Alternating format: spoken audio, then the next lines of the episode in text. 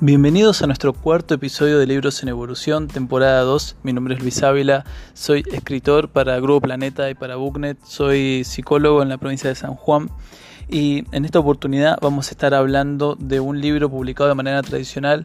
Una colega de editorial y, colega de Altavoz, ella es conductora del programa Altavoz en la TV pública, Catalina Delía, ha publicado este libro que se llama Maten a Duarte, que me resultó sumamente impactante en tanto al lector y que me enganchó de una manera que hacía mucho tiempo que una, lectura dentro del Target que aborde temas políticos eh, no me enganchaba tanto. Así que eh, les súper recomiendo que puedan tener la cabeza bastante abierta al momento de escucharla a Catalina hablar, hablar y presentar esta historia. En realidad esto es parte de la historia argentina eh, que se ha ocultado durante mucho tiempo, que yo cuando pasé por la escuela no la estudié en ningún momento de, de la primaria ni de la secundaria y me parece sumamente importante lo que Cata ha hecho aquí, sobre todo por su formación técnica dentro de las ciencias políticas y también dentro del periodismo para poder ampliarnos y devolvernos una parte de la historia que está muy muy muy compenetrada con lo que implica eh, el mundo de la, de la justicia, pero de una fase que es muy poco conocida de parte de, los medios, de parte de la parte académica y que ahora ella presenta todas las pruebas necesarias para poder refutar y sacar a flote eh, este, este, esta temática. Les amplío un poco de qué se trata Matena Duarte. Libro publicado con Editorial Planeta. Seguramente ustedes sean del país que sea, eh, es muy probable que hayan escuchado hablar de, Eva Perón o, de, Perón. Eh, en ambos casos ellos hicieron mucho por lo que implica el, país y son personas sumamente importantes en la historia argentina. También de manera internacional ellos estuvieron muy involucrados con lo que fue el terremoto de 1944 en San Juan. Yo en tanto oriundo de San Juan eso es algo que se lo, se lo respeta y se lo reconoce y siempre se lo estudia con mucho interés. Y bueno, en esta oportunidad Catalina de Lea nos trae un dato de que eh, el hermano de Eva Perón, Juan Duarte, fue mano derecha de Perón y por qué en algunas ocasiones los amigos cercanos al poder eh, terminan teniendo consecuencias un poco quizá nefastas o se les suelta la mano, así podríamos llamarle de manera quizá metafórica. Así que bueno, les adelanto un poco cuáles son las preguntas que Cata va a estar respondiendo a continuación para que ustedes la puedan escuchar. Primero, la idea de saber cómo surge la idea de escribir Matena Duarte. En segundo lugar, acá les amplió algo que fue respecto de, un tema que ella habló en altavoz y fue eh, la representatividad que tiene Duarte respecto de la justicia argentina. Acá quisiéramos que Cata pudiera ampliar un poco eh, este aspecto y si mm, ella cree que el libro puede ser en beneficio, puede traer algún aporte a la justicia en nuestro país. Después les voy a ampliar mientras ella esté hablando este, esta es otra preguntita que fue mediante lo que llamó la atención a los jóvenes, a los jóvenes del país en altavoz, porque Cata eh, le, presta lugar a que muchos jóvenes podamos tener algún lugar, alguna opinión en lo que es altavoz y eso es sumamente importante y valioso. Entonces hizo que muchos chicos terminaran tomados por la lectura de Matena Duarte. Así que quisiera saber por qué Cata piensa que es tan importante que los jóvenes puedan leer este libro. Em, después, ¿cuáles son los proyectos a futuro en tanto escritora? A ver si, si nos spoilea algo. y en último lugar, los libros favoritos de Cata, que aquí sí o sí les voy a dar mi opinión porque menciona a una de mis autoras favoritas de toda la vida y que yo ya se las he mencionado muchas veces y me pareció sumamente sorprendente que ella lo haya mencionado acá también. Así que bueno, vamos. Duarte después de una charla con Tommy, mi marido, donde yo estaba haciendo un sumario para Santo Biasati en el canal Todo Noticias, que en ese momento yo trabajaba con él. Estaba buscando temas, Tommy me sugirió, ¿por qué no ves la historia del hermano de Vita? Vimos Ay Juancito y ahí empezó mi amor por la historia porque vi que más allá de esa película, que reconstruye un poco la vida del personaje, eh, no había nada sobre su muerte y dije, acá hay una historia, ¿por qué fue borrado de la historia oficial y del relato del peronismo y por qué me estoy enterando ahora que el hermano de Vita apareció muerto de un disparo en la cabeza y todavía nadie aclaró si se mató o lo mataron.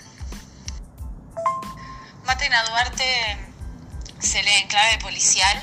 Eh, te cuento quién fue, Juan Duarte, cuánto poder acumuló como mano derecha de Perón, más allá de ser el hermano de Vita, y qué le pasó, si se mató o lo mataron con material inédito después de seis años de investigación. Pero también se lee en clave de actualidad, porque muestro como una vez más una muerte cercana al poder queda sujeta a moverse según los vientos del poder de turno. Esto es, la justicia, el poder judicial, renuncia de forma consciente a buscar la verdad y en cambio sirve a los intereses del poder de turno.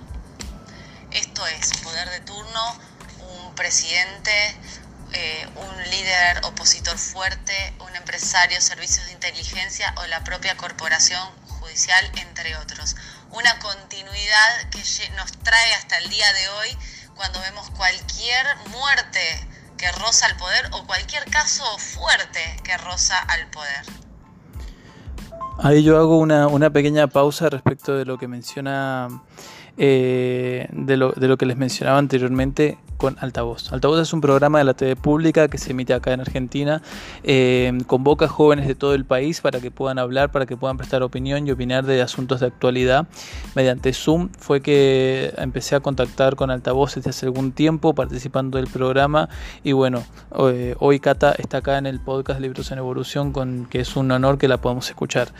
Así que de, esa manera es que Altavoz termina teniendo eh, una importancia enorme, sobre todo en lo que son aspectos eh, críticos, aspectos culturales, aspectos sociales que nos involucran y que convocan a los jóvenes a levantar eh, cada uno su propia opinión y de eso construir algo en un contexto de respeto. Así que bueno, Cata en, este, en esta oportunidad va, va a hablar al respecto de por qué los chicos tenemos que leer su libro.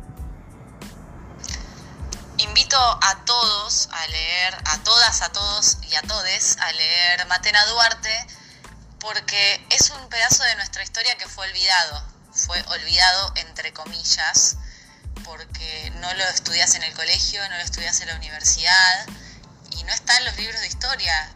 La vida y la muerte del hermano de Vita y mano derecha de Perón a pesar de que fue un funcionario muy importante del gobierno de Perón, que fue el secretario privado de la presidencia hasta abril de 1953, no lo, nadie habla sobre él. Y yo lo rescato con una investigación periodística que me llevó seis años y además podés entender cómo funciona nuestra justicia con un crimen histórico. Así que los invito a leerlo y es para todas las edades. No quiero spoilear mi próximo libro, pero algún tema ya tengo y estoy investigando. Eh, lo que sí puedo decir es que los temas que a mí me interesan siempre tienen que ver con la justicia y con la injusticia, sean de nuestra historia o sean de la actualidad. Siempre podemos ver continuidades en distintos casos policiales, políticos, sobre cómo la justicia de nuevo elige renunciar de trabajar en la búsqueda de la verdad y de la reparación sobre lo que pasó tanto para los imputados como para las víctimas como para la sociedad civil y a través de la reconstrucción de casos que no quedaron claros podemos aportar un poquito de luz a casos oscuros. Qué difícil recomendar tres libros solamente, así que voy a estar muy condicionada por lo último que leí. Voy a poner en mi top 3, en primer lugar, a Matate Amor de Ariana Harwitz.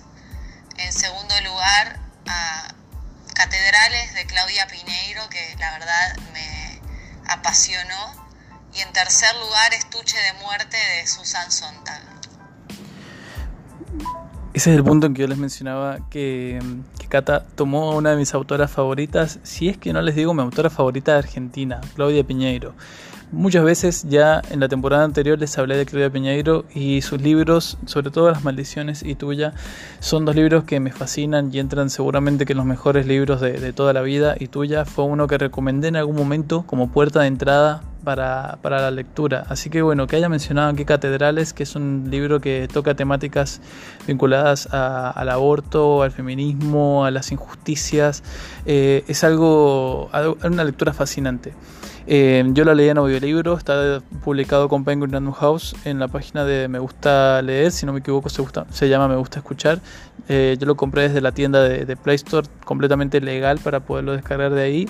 Eh, es un libro que, se los recomiendo realmente a catedrales, además de la recomendación de lujo que nos hizo acá Cata Delía. Y bueno, el otro que dijo Matate Amor lo tengo pendiente, así que esto me, me acelera la la posibilidad de tenerlo en cuenta para leerlo pronto.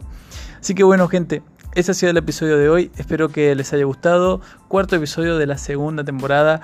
Espero que también puedan escuchar los anteriores porque hay muchas temáticas muy, muy ricas para que las podamos tener en cuenta. Muchos escritores que han pasado por aspectos vinculados a lo que es em, géneros literarios, mercado editorial, eh, diversidad en la literatura, aspectos sociales vinculados a los libros, a la ficción y a la no ficción. Así que bueno, eh, es un gusto haber podido tener a Cata de Ley acá. Es un gusto también poder tener ustedes del otro lado escuchando y dándole vida y manteniendo vivo a este podcast, que eso es lo más importante, gracias a que hay gente que escucha el podcast y que mantiene otras maneras de leer, es que esto se mantiene en pie. Así que bueno, gracias por haber estado ahí y nos estaremos leyendo y escuchando prontito. Chau, chau.